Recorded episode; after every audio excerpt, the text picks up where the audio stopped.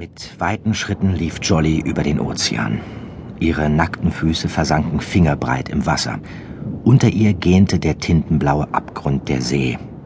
Bis zum Meeresboden mochten es einige hundert Mannslängen sein. Jolly konnte seit ihrer Geburt über Wasser gehen. Mit den Jahren hatte sie gelernt, sich mühelos auf der schwankenden Oberfläche zu bewegen. Für sie fühlte es sich an, als liefe sie durch eine Pfütze. Flink sprang sie von einer Woge zur nächsten und wich den schaumigen Wellenkämmen aus, die manchmal zu tückischen Stolperfallen wurden. Um sie herum tobte eine Seeschlacht. Kanonenkugeln pfiffen ihr um die Ohren, aber selten kam ihr eine so nahe, dass sie den Luftzug spürte. Beißender Rauch trieb über das Wasser zwischen den beiden Segelschiffen und vernebelte Jollys Sicht.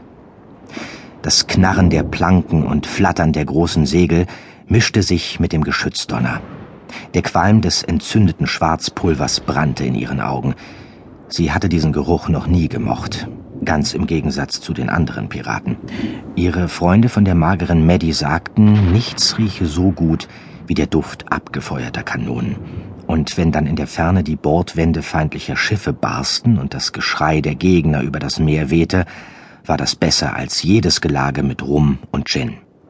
Jolly mochte Rum nicht besonders, genauso wenig wie den Qualm der Bordkanonen, aber ganz gleich, was ihre Nase davon hielt, sie kannte ihre Aufgabe, und sie würde sie zu Ende bringen.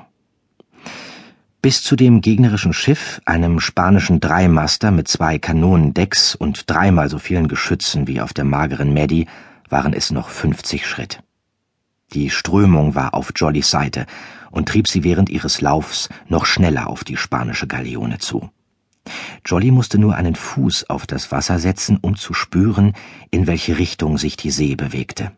Manchmal gar, ob hinterm Horizont Unwetter aufzogen oder Stürme tobten.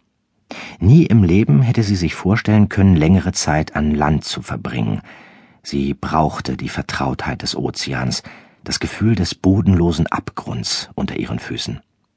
So wie andere in großen Höhen Schwindel packte, so wurde Jolly von Panik ergriffen, wenn sie sich allzu weit vom Meer und seiner tosenden Brandung entfernte. Inzwischen lief sie ein wenig geduckt, auch wenn auf dem Deck des Spaniers noch niemand auf sie aufmerksam geworden war. Sonderbarerweise entdeckte sie hinter den gedrechselten Geländern der Reling keine Menschenseele.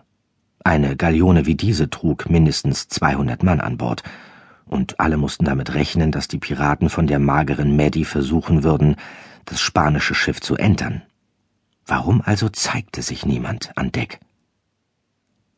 Normalerweise hätte Captain Bannon, der Anführer der Freibeuter und Jollys bester Freund, sich von einem Schiff wie diesem ferngehalten. Zu groß, zu stark, zu schwer bewaffnet ganz zu schweigen davon, dass auf der mageren Maddie gerade einmal 70 Piraten Platz fanden und sie den Spaniern im Kampf Mann gegen Mann zahlenmäßig weit unterlegen waren. Aber als das Schiff am Horizont aufgetaucht war, hatte Captain Bannon zu seiner Mannschaft gerufen Sie haben die Segel gerefft. Sieht aus, als wären Sie in Schwierigkeiten.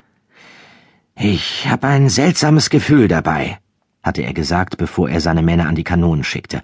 Aber vielleicht werden wir alle von dieser Sache noch mehr haben, als es jetzt den Anschein hat. Seine Mannschaft vertraute ihm.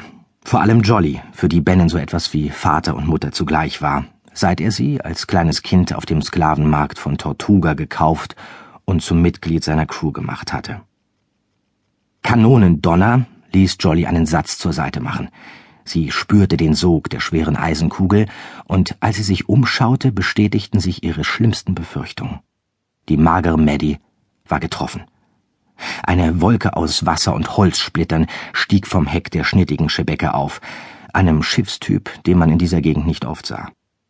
Die Reling der Maddie bestand aus einer hüfthohen, schlichten Holzwand, in die man Öffnungen für die Geschützrohre eingelassen hatte.